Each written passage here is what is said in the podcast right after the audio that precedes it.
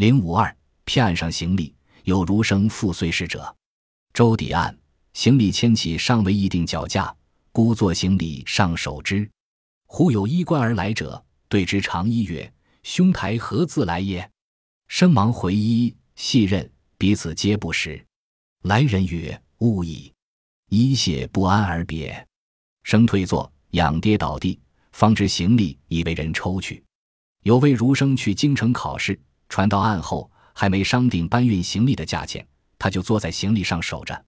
忽然有一个穿着华丽的人对他作揖，说。兄台，您这是刚从哪里回来呢？儒生连忙回礼，但他仔细看了一眼对方，才发现两人并不认识。那人说：“对不起，我认错人了。”说完就走了。儒生后退坐下，结果却摔了个仰面朝天。他才知道行李已经被人抽走了。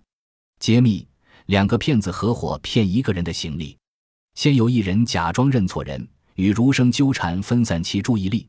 另一人乘机把行李偷走，此骗术是以转移对方注意力为手段，窃夺其财物。